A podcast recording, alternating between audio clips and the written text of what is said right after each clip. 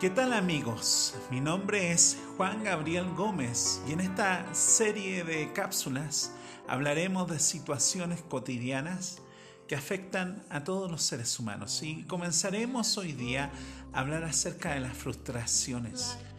¿Cómo superamos las frustraciones a la luz de la escritura? Dice la escritura que un día, mientras Simón Pedro lavaba sus redes después de pescar, después de una jornada infructuosa en el agua, Jesús subió a su bote y Jesús le había dado instrucciones un tanto inusuales a Simón Pedro. Y el milagro que ocurrió puso al pescador de rodillas. Él le dijo a Simón Pedro que regresara el bote al agua y volviera a lanzar la red. Simón Pedro, un pescador profesional, un hombre que tenía mucho bagaje sobre las aguas, lleno de duda, él hizo lo que Jesús le dijo. Y dice la escritura que la red se llenó de peces.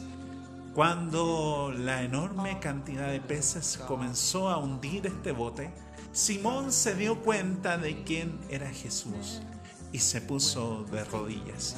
En esta hora yo quiero hablarte de las frustraciones y Simón Pedro la había vivenciado, había estado toda la noche tratando de pescar y un hombre que se apareció en ese instante que él no conocía, Jesús de Nazaret, le dijo que volviera a entrar a estas aguas a pescar.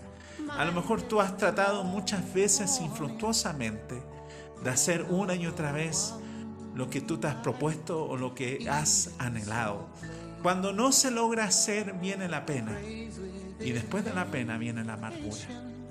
No dejes que las frustraciones sean mayores de tus expectativas. No dejes que las frustraciones enloden tus sueños y tus anhelos. Espera en Dios porque Dios todo lo puede. Y así como se llenaron estas redes, dice al final en el capítulo 5 de Lucas que Simón Pedro cayó de rodillas porque reconoció la autoridad de Jesucristo. Y dice que asimismo Jacobo y Juan, hijo de Zebedeo, que eran compañeros de Simón Pedro, estaban atónitos. Y Jesús le dijo de este momento, no temas, porque te haré pescador de hombres. Y trajeron sus barcas a la orilla, dice, y dejándolo todo, lo siguieron. Sigamos al Maestro. Las frustraciones, las penas y las amarguras no pueden ser mayores que la gloria de Dios. Bendecidos.